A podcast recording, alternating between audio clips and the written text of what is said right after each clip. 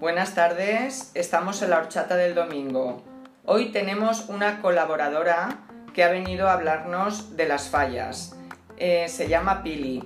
Eh, hola Pili, ¿qué tal te encuentras? Hola, buenas tardes, horchateros y horchateras. Bueno, pues muy bien y muy contenta porque estamos en una fecha importante para todos los valencianos. Ya estamos a mitad de febrero y así es que estoy contenta. ¿Y qué son las fallas para ti, Pili? Ay, las fallas. Las fallas para mí es, es, es un sentimiento, una emoción. Yo os vengo a hablar de las fallas, pero os vengo a hablar de un barrio de Valencia que es muy fallero. Es el barrio de Ruzafa, que ahí se contempla en, en un rocklet que se suele decir, 40 fallas y, y está todo expresado ahí el monumento, las luces, la traca, la fiesta, todo. Y os vengo a contar eso, que, el barrio de Ruzafa es el barrio, uno de los barrios más falleros de Valencia. Y Pili, ¿y tú qué piensas? ¿Cómo han evolucionado para ti las fallas desde que tú eras joven hasta el día de hoy? Han evolucionado eh, mucho, por una parte, porque Mm, hoy en día se dedica mucho dinero a los monumentos, cosa que antes, como casi todo el mundo sabe, era los trastos viejos que se quemaban. Entonces, hoy por hoy se dedica mucho dinero a ese, al monumento, que es lo que nos representa fuera de Valencia. ¿Y qué momento es para ti el más importante de la Semana Fallera? Ay, pues como casi toda mujer y hombre valenciano, el día de la ofrenda es el día más importante que hay. La Semana Fallera toda es importante, desde el día que plantas la falla hasta el día que la quemas. Y luego, durante esos días, hay muchos actos. El acto más importante, el de la ofrenda, que todo el mundo que va no sé qué pasa, es la emoción, es el sentimiento que os he explicado antes, que sentimos al, llegar a la Plaza de la Virgen y ver a nuestra madre, a la Chaperudeta, darle el ramo de flores y sales, bueno, pues con el corazón lleno de emoción, que eso es la, eso es la emoción. Y luego, pues llega también el día de la crema, que a mí me gusta mucho el día de la crema, aunque no os lo creáis, porque se acaba un... lo que hemos empezado lo acabamos para volver a empezar otra vez. Es un ciclo, ¿no? Que se que empieza y termina. Exactamente. Y tenemos los valencianos, tenemos que estar contentos de poderlo empezar y acabar. Quemamos lo malo y cogemos, empezamos lo bueno. Y entonces, gracias a eso, las fallas van, van para adelante. Que han evolucionado mucho mucho en todos los sentidos como ha evolucionado la sociedad. Antiguamente una persona se ponía en una falla, sobre todo la gente joven, para poder salir y entonces hoy por hoy no es así. Hoy por hoy se ponen en una falla porque les gusta la falla, porque les gusta el monumento, porque les gusta la traca o porque les gusta la fiesta, que también, que también vamos a eso. Eh, me parece que os lo he explicado un poquito más, mm, os lo he explicado lo que, lo, lo, que suele pasar en Ruzafa. Toda la gente que va a Ruzafa va, va a ver las luces, va a ver las fallas importantes que allí hay dos o tres fallas muy importantes, va a haber, hay orquestas en la calle, hay bebida, hay fiesta y, y, es la semana más grande, la semana grande de Valencia. También está la semana grande de Bilbao, la semana grande de Andalucía, pero nosotros tenemos nuestra semana y es las fallas, el sentimiento fallero. Entonces, Chicos, espero que os lo, os lo he explicado bastante bien. Pues sí, eh, para una persona que viene de fuera de Valencia, viene a Valencia y empezamos el día 16 con la planta, es el 15, es el 14 de marzo. Pues bueno, actualmente, como los monumentos son tan grandes, pues eh, a lo mejor se empieza el día 10, 8 8 o 10 de marzo a montar las fallas, porque son enormes. Entonces, una persona que viene a Valencia el día 10, pues ya empieza a ver pues cachivaches en la calle y, pintores y luces y, el movimiento grande de Valencia. Y que también vamos a decirlo, vamos a aconsejar que no vengan con coche por Valencia. Porque por supuesto. Muchas calles cortadas. Pues el centro de Valencia estará prácticamente todo cortado. En Valencia hay que venir de... Yo os voy a decir el fallero os voy a decir. Vamos. Tenéis que llevar una prenda de abrigo porque por la noche hace fresco, un pañuelo en el cuello, unas buenas zapatillas, una mochila y una botella de agua. Eso es el fallero. Si queréis una gorrita por si hace... Porque hará sol y cremita para el sol mm, también. Si queréis, sí, pero el fallero es este que os acabo de decir. y sobre todo muchas ganas de andar. Muy bien, pues ha sido muy interesante lo que nos has contado. Seguro que hay alguien que está fuera de Valencia que vendrá a Valencia a ver nuestras fallas.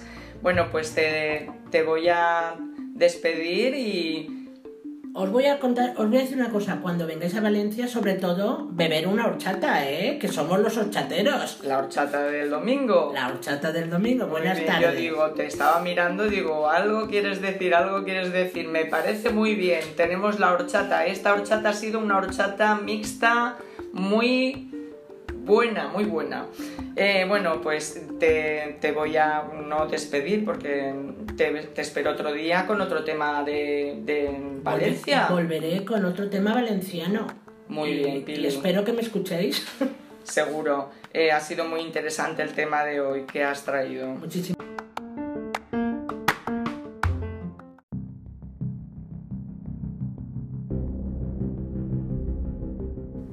Hola, Hoy te saludo desde la horchata del domingo. ¿Cómo estás? Hoy te traigo una horchata granizada, porque el tema se las trae. Este tema trata sobre las personas mayores que llegan al paro. La verdad es que me preocupan todas, todas las personas que se quedan en el paro, pero hoy voy a comentar sobre las de 40, 45, 50 y más años. En España esa franja de edad es la que con crisis o sin ella va creciendo a velocidad de cañón. Y me pregunto, ¿qué es lo que lleva a un empresario a tirar a un trabajador que lleva más de 15-20 años o más? Un estudio realizado a los encargados de recursos humanos hace unos años reveló los prejuicios que estos tenían sobre los candidatos de más de 55 años sobre este tema y decían que tenían menos flexibilidad laboral o mayor riesgo de caer enfermos y por ello un mayor absentismo laboral y añadían que un trabajador de esa edad no encajaría en una plantilla joven. Y me sigo preguntando, ¿por qué ha cambiado la manera de pensar de los empresarios, del personal de recursos humanos que ha salpicado la mayor parte de la mentalidad de la población de esta franja de edad que se cree ya obsoleta y de las otras franjas que piensan en esto como una verdad? Hace unas décadas, la ventaja más valorada de un trabajador era la experiencia y hoy en día ni se nombra esto. Bien, es verdad que la tecnología ha cambiado, ha cambiado la vida, la forma de trabajar y las empresas que antes no querían de estas herramientas ahora se hacen imprescindibles. Pero no por ello hay que tirar a la persona al paro. Siempre han habido empresas que desaparecen, desaparecen empleados con ellas y aparecen nuevas, nuevas empresas. Pero mi opinión es que los empleadores se han deshumanizado. Y creo que para solucionar esto todos tendríamos que ir de la mano. Quizá una parte de la solución estaría en ayudar a esos antiguos trabajadores a reciclarse para que sirvan a la empresa con mayor eficacia, ya que esto sería un plus a esa experiencia mencionada. Y por otro lado, la incorporación de un trabajador más joven se vería reforzada con el asesoramiento de este trabajador que ha sido reciclado. Sobre estos trabajadores mayores, que se dice de mayor riesgo a caer enfermo por la edad, afortunadamente, como sabemos, la vida se ha prolongado, es más longeva y la salud va a la par. Si bien las personas de hace dos décadas, a los 50 años, sufrían enfermedades y las, la información y los recursos eran menores, pero recordemos, por ejemplo, un caso extremo, una intervención quirúrgica. Antaño las tecnologías eran poco avanzadas Entonces el enfermo se tenía que quedar más días en el hospital. Hoy en día la tecnología va a la par con los avances y ese paciente en un día, dos días, tres días, todo lo más, se puede incorporar ya al, al puesto de trabajo. Entonces, no olvidemos también que a cualquier edad nos puede pasar cualquier cosa. Si nos ponemos en los extremos y queremos meter el dedo en la llaga, podemos decir, ay, es que un trabajador joven también fuma, también fuma el mayor, pero también fuma el joven, y esto también acarrea problemas. Entonces, podríamos decir que hay ejemplos que podemos contradecir a, estas, a estos estudios. Bien, bueno, con este tema podemos lamentarnos, podemos hablar en petit comité, podemos desahogarnos, pero realmente y desgraciadamente cuando llega a estos extremos tenemos que ocuparnos del problema y tenemos que dar voz. Hay muchas familias que viven en esta situación. La persona que es obligada a llegar al paro con esta edad tiene muy difícil encontrar un empleo y la tristeza que llega a veces a la persona llega a una depresión y se palpa en, el, entorno, en, la familia, en la sociedad. Parece un virus. Así que tenemos recursos para superar este, este problema. Dar eco en las redes sociales, por ejemplo, o coger firmas, hacer cualquier cosa para que llegue al Parlamento o como hacen otros, manifestarse en las calles.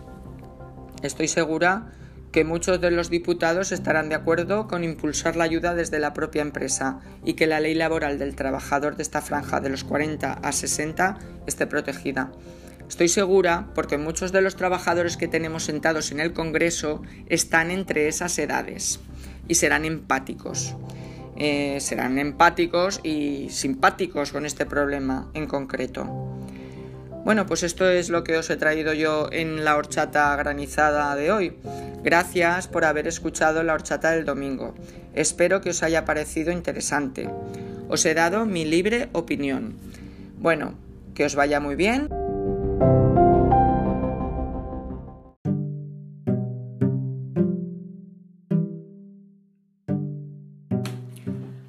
Hola, ¿cómo estáis? Eh, nos encontramos en la horchata del domingo Hoy tenemos sobre la mesa una horchata líquida. Nos la vamos a tomar con sentido de humor. Aquí esta tarde tenemos a Martina y a Raquel y la que os habla, Ino. Hola Martina, ¿cómo te encuentras? Hola, ¿qué tal Ino? Pues bien, mira, aquí a pasar un ratito con las amigas. ¿Y tú Raquel, qué tal? Eh, pues muy bien, aquí pasando una tarde muy especial con las amigas. Pues muy bien. Vamos a hablar de un tema que aunque hemos dicho que es una horchata líquida, eh, la vamos a hacer líquida nosotras porque tenemos mucha simpatía y ya afortunadamente lo hemos pasado. Pero eh, el tema es el desamor. Vamos a ver, Martina, ¿tú qué puedes añadir al desamor? ¿Qué puedes empezar a decir? Pues que el desamor es una cosa horrible, la verdad. Eh, para la mujer y para el hombre tanto como para uno como para el otro, porque yo creo que nadie está preparado para un desamor. ¿Quién está preparado para eso? Pues nadie. Hoy en día sí que es verdad que la juventud igual está más preparada.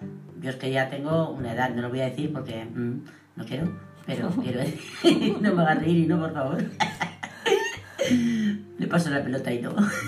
Bueno, yo, yo lo que sí que me gustaría decir es lo que sabemos todos, que es un sentimiento y que cuando nos viene esa, mm, esa sensación de que el otro nos ha dejado, nos va a dejar o nos lo está diciendo, nos lo tomamos con mucho dramatismo. Y bueno, yo pienso que este dramatismo es mm, muy de mujeres. quizás los hombres lo lo expresan de otra manera, pero nosotras somos así. Ese desengaño eh, y esa desconfianza que se ha caído, eh, pues la, la, llevamos muy mal. ¿Y tú qué piensas, Raquel? Pues la verdad que debe ser una situación muy desagradable que estés con tu pareja y de la noche a la mañana pues que todo se vaya al traste. Y se debe de pasar muy mal, la verdad que sí. la confianza que has depositado en esa persona pues se ha desvanecido y se ha ido todo al traste. Pues eh, yo pienso que la, el tiempo, el paso del tiempo, hace que se supere todo esto. Y a mí me gustaría mm, poder mm, dar un mensaje de alivio a estas personas que quizás ahora están pasando por este trance y decirles qué pueden hacer, ¿no, Martina o Raquel? De todo se puede salir en esta vida, de todo, menos de la muerte, claro.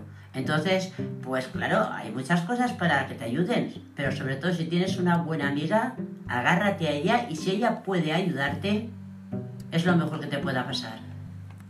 Salir, por ejemplo, de pues irte con una amiga de cine, al cine, o irte a andar, a pasear, y apoyarte en ella, en, tu en tus familiares o en tus padres si los tienes o tu hermana y llevarlo pues como mejor se pueda porque es una cosa muy desagradable. También pueden escribir, escribir y, y poner los pros, los contras y bueno, y también, por ejemplo, irte a correr pues claro, y andar, muy bonito, a pasear. Aquí en Valencia que tenemos una playa estupenda y en Alboraya tenemos dos playas estupendísimas. Son ¿eh? maravillosas. Pues claro que sí, ir a andar, ir a hacer ejercicio, ir al cine, no quedarte, no quedarte como si estuvieras muerta.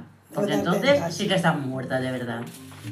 No quedarte en casa metida porque entonces lo llevas mucho peor y y hay que distraerse y eh, no pasarlo tan mal. Bueno, yo daría también un consejo si me lo cogéis y es que eh, eh, intentaría mm, por lo menos las primeras veces, el primer mes incluso, evitar tener cualquier relación con el ex porque eso no ayuda. Y también quizás meternos en redes sociales, de alguna manera evitarlo para que no, nos, no nos encontremos con, con él por ahí, que seguro que también está. Entonces, evitando eso, igual solucionamos un poco nuestro estado de ánimo. Eh, bueno, ¿queréis añadir algo más? No, efectivamente, si es que es lo que ha dicho Vino, es un estado de ánimo. Y ese estado de ánimo hay que pasarlo. Es que hay que pasarlo. Es, que no hay otra solución ahí hasta los profesionales, psicólogos, psiquiatras y demás te lo dicen. Es un estado de ánimo.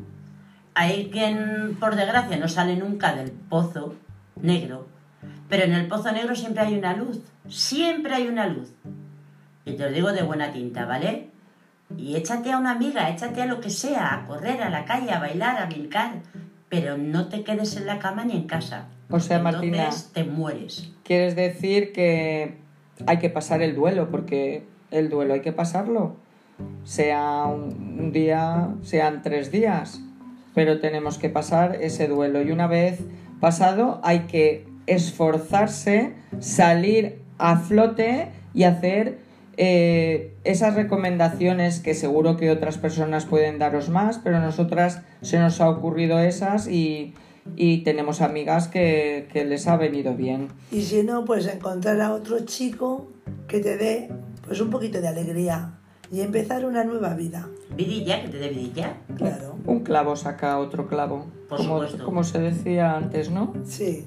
Y se sigue diciendo. Un clavo saca otro clavo ardiendo. Muy Eso bien. dicen en mi pueblo. Pues sí, en tu pueblo y en toda España. Exacto, viva España, por cierto. Bueno, yo quería, quería terminar dándoos las gracias y diciéndoos a vosotros em, que el universo está lleno de desamor y, y seguro que después hay otras oportunidades donde vas a sentirte más feliz todavía de lo que estabas antes. Así que anímate y también queremos decirte que te esperamos en otro podcast y pronto en la horchata del domingo. Bueno, Martina, Raquel, muchas gracias. Ah, Y mucho gracias. ánimo para todos los oyentes. Estoy encantada. Nada, hasta la próxima, chicas y chicos. Venga, a escucharnos, ¿eh? Hasta la próxima.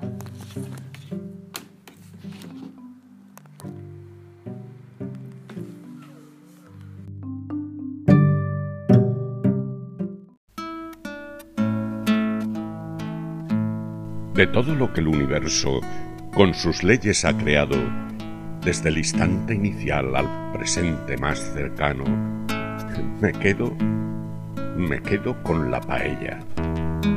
Tantos dioses y demonios, tantos guerreros y santos, tanto vendedor de humos ocupando los diarios, y personajes vacíos y damas del tres al cuarto, producen en mis adentros que, altamente contrariado, me quede con la paella. Pues aunque no sea nadie ni me importe demostrarlo, ni pretenda lo perfecto, pues no es perfecto lo humano. Me junto con mi familia, enciendo el fuego en un tris, respiro el aire del monte y al fin, allí está ella, al fin, bienvenida a la paella. Siéntome como Dios con oficio de crear y pongo presto a rodar el fuego de la creación, el tiempo de controlar, materia que transformar y el espacio donde hacer. Me quedo con la paella.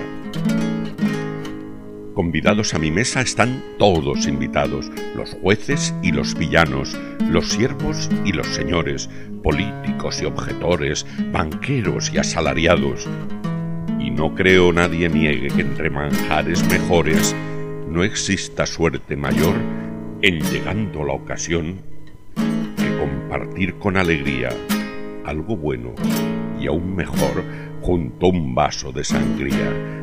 Me quedo con la paella. En la historia de la vida, justos la han de pagar para que otros sin pesar cicatricen sus heridas y dando gracias a Dios que me permite gozar, puedo empezar a tragar todo aquello que maté con cara de felicidad y tan satisfecho porque me quedo con la paella. Hermosos caracoles! ¡Ay, qué conejo tan fino! ¡Ay, qué pollo tan soberbio! ¡Y qué sofrito! ¡Y qué tino con la sal y el colorante! ¡Bachoqueta y garrofón! y ese punto de azafrán y el matiz del pimentón y el arroz tan altanero que rodea con pasión todo aquello que algún día sobre la tierra vivía para disfrutarlo yo. Me quedo con la paella. No será por siempre así. Tiempos nuevos llegarán donde otros probarán lo que el destino les dé no tengo curiosidad. Ya sabrán lo que les toca. Yo, atrapado en el presente, revuevo dientes y boca, disfruto y miro a mi gente. Y si alguien me provoca, yo le digo complaciente que por si esta vida se estrella, tengo claro y soy consciente que me quedo con la paella.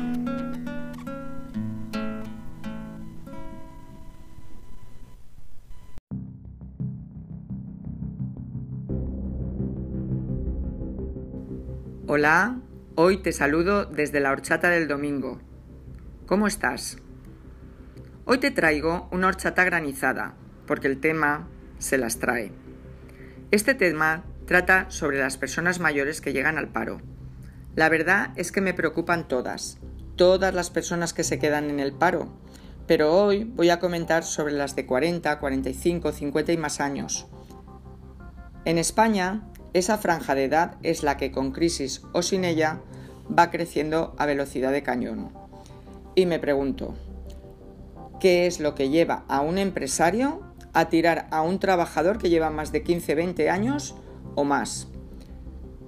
Un estudio realizado a los encargados de recursos humanos hace unos años reveló los prejuicios que estos tenían sobre los candidatos de más de 55 años sobre este tema y decían que tenían menos flexibilidad laboral o mayor riesgo de caer enfermos y por ello un mayor absentismo laboral y añadían que un trabajador de esa edad no encajaría en una plantilla joven.